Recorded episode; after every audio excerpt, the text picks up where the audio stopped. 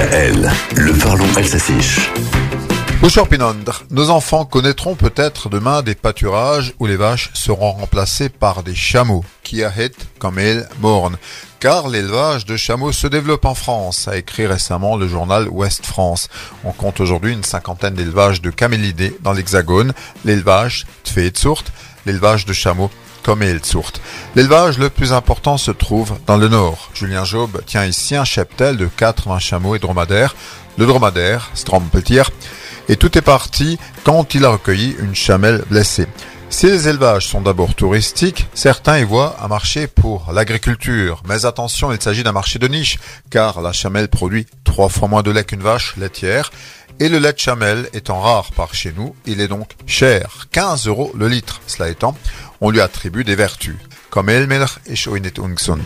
Julien Job produit également des savons et des fromages. Pour le camélologue Bernard Fey, la présence du chameau n'est pas incongrue. En Europe, voilà un animal qui mange de tout, qui aime les épines, mais pas l'humidité. Récemment, la Cour des comptes avait estimé dans ce rapport que la France avait encore un cheptel bovin trop important. On aura sans doute moins de vaches demain, et plus de chameaux. Et alors que le climat se réchauffe, il y a un autre argument en faveur du camélidé, il nécessite moins d'eau. Ces dernières années, on a eu Vizir, le dromadaire de Goxwiller, une attraction dans le village. Orkanort, Tostierkot Longlave, l'espérance de vie serait de 40 ans.